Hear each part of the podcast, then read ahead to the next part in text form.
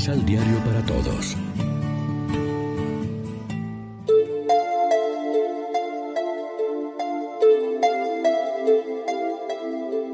Primera lectura. Aunque somos muchos, formamos un solo cuerpo porque todos comemos del mismo pan. De la primera carta del apóstol San Pablo a los Corintios. Queridos hermanos, huyan de la idolatría. Me dirijo a ustedes como a hombres sensatos. Ustedes mismos juzguen lo que voy a decir.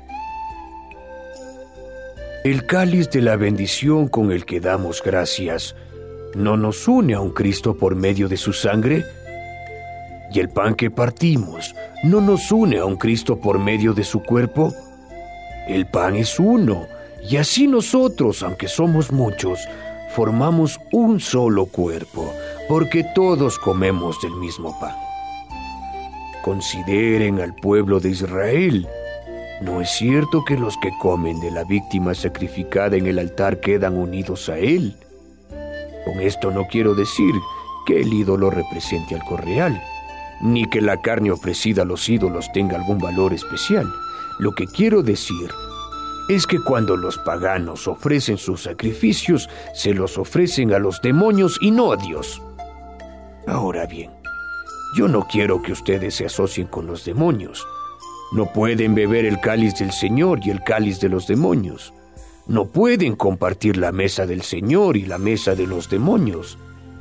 ¿O queremos provocar acaso la indignación del Señor creyéndonos más poderosos que Él? Palabra de Dios.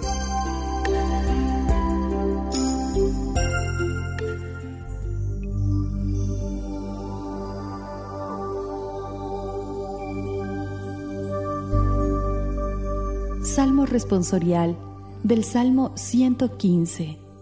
Señor, te ofreceré con gratitud un sacrificio. Señor, te ofreceré con gratitud un sacrificio. ¿Cómo le pagaré al Señor todo el bien que me ha hecho? Levantaré el cáliz de salvación e invocaré el nombre del Señor. Señor, te ofreceré con gratitud un sacrificio te ofreceré con gratitud un sacrificio e invocaré tu nombre. Cumpliré mis promesas al Señor ante todo su pueblo. Señor, te ofreceré con gratitud un sacrificio.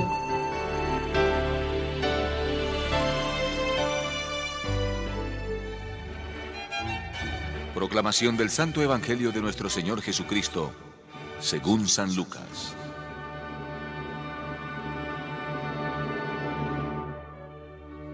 No hay árbol bueno que dé una fruta mala, y el árbol que no es sano tampoco dará fruta buena. Además, todo árbol se reconoce por su fruto. No se sacan higos de los espinos, ni de las zarzas se sacan uvas.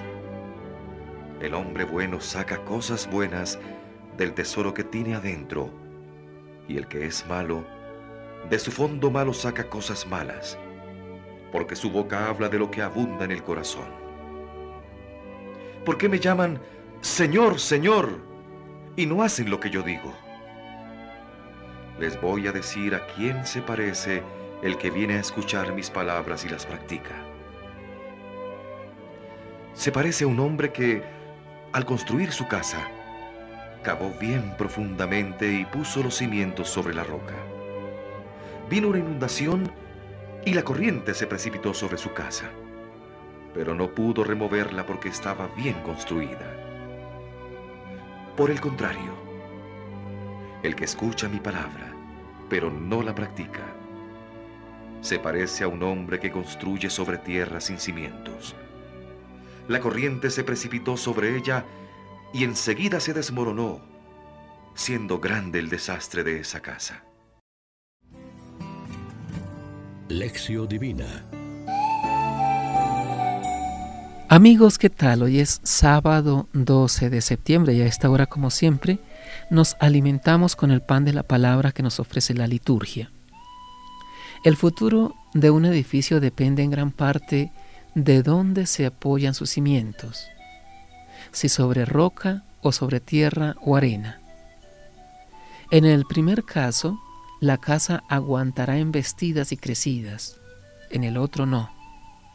Lo mismo pasa en las personas, según construyen su personalidad sobre valores sólidos o sobre apariencias. Es como un comentario a las antítesis de las bienaventuranzas que Jesús nos dictó el miércoles de esta misma semana. Qué sabiduría y qué retrato tan exacto de nuestra vida nos ofrecen estas frases. Lo que rebosa del corazón, lo habla la boca. Cuando nuestras palabras son amargas, es que está resumando amargura nuestro corazón. Cuando las palabras son amables, es que el corazón está lleno de bondad y eso es lo que aparece hacia afuera. Tenemos motivos de examen de conciencia al final del día si recordamos las varias intervenciones que hemos tenido durante la jornada.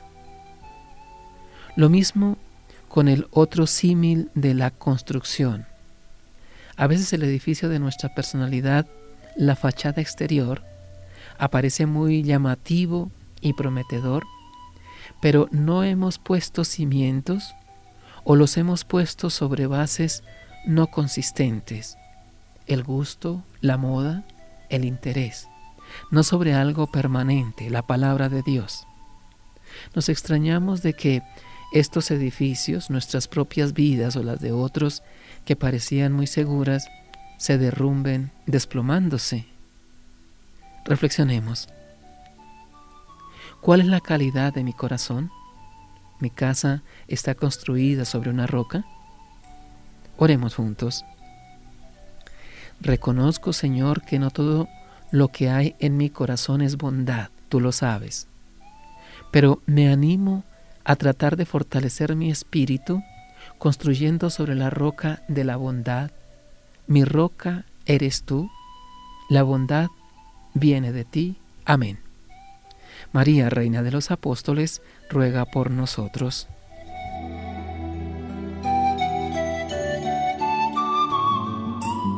Complementa los ocho pasos de la Alexio Divina adquiriendo el emisal Pan de la Palabra en Librería San Pablo o distribuidores.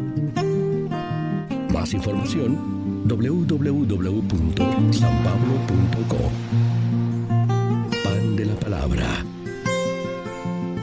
Vive la reflexión.